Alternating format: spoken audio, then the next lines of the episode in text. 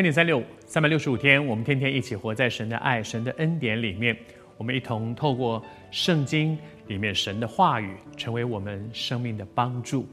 这几天我们在分享雅各，雅各的人生遇到一个极大的十字路口，而在这个十字路口上，他怎么样靠着神的恩典找到生命的出路呢？我们讲到说，那个生命的出路是什么？那个生命的出路就是回到神的面前。不论你现在遇到些多大的困难，回到神的面前就是生命的出路。而当他面对这样的一个出路的时候，雅各心里明白，因为这个问题太大了，大到他再聪明，他再努力，他再有能力，他也无能为力。但是虽然如此，一方面说主啊，你你你答应过我的，你要救我，你知道我的害怕；另外一方面，他仍然在布局，啊，他啊。心里面说：“好，我我我把这些一对一对的过去，然后送了一堆的礼物过去，为什么呢？”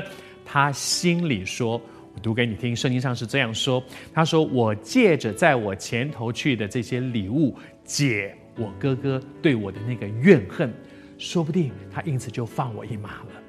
他说：我借着这些礼物，他还是觉得说。”虽然觉得这些礼物送过去，以我对我哥哥的认识是无济于事的，但是总要做点什么吧。我我还是努力一下吧。我们会不会都是这样的？明明知道无济于事，但是总觉得我还是要再做一点什么。你知道，在圣经里面啊，我们刚刚讲说，来到神的面前，你要专心仰赖耶和华，不依靠自己的聪明。专心仰赖，不依靠自己的聪明是什么意思？那个专心就是不要一方面依靠耶和华，另外一方面还在依靠自己的聪明。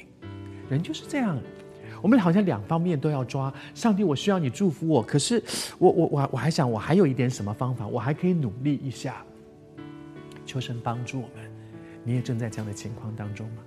一方面说主啊主啊，完了，你不救我，我就死定了。你明明知道他不救你，我就死定了。但是我还是想要，我我还有没有什么别的方法呢？其实我这样和你分享，因为我自己的个性也是这样，真的就是很喜欢自己要去想一想，运筹帷幄一番。可是，在那个过程里面，常常惹出非常多的事，你知道吗？当我遇到很多困难的时候，我在神面前祷告说：“主啊，帮忙，主啊，救我的时候。”主常常给我一段以赛亚书里面的话，说：“我筹划过多，以致疲倦。筹划过多，我就跟你讲，你交给我，你交给我。可是我这个人就是一方面想要交给神，当将你的事交托耶和华；另外一方面又一直拿回来说不行，我还要再想想方法。我还有一些什么样的方法，我可以靠自己来努力，试试看，不要筹划过多，以致。”疲倦，神没有让你那么疲倦。常常很多的时候太疲倦，是因为我忍不住自己还要再拿回来。你交给神了吗？就放手。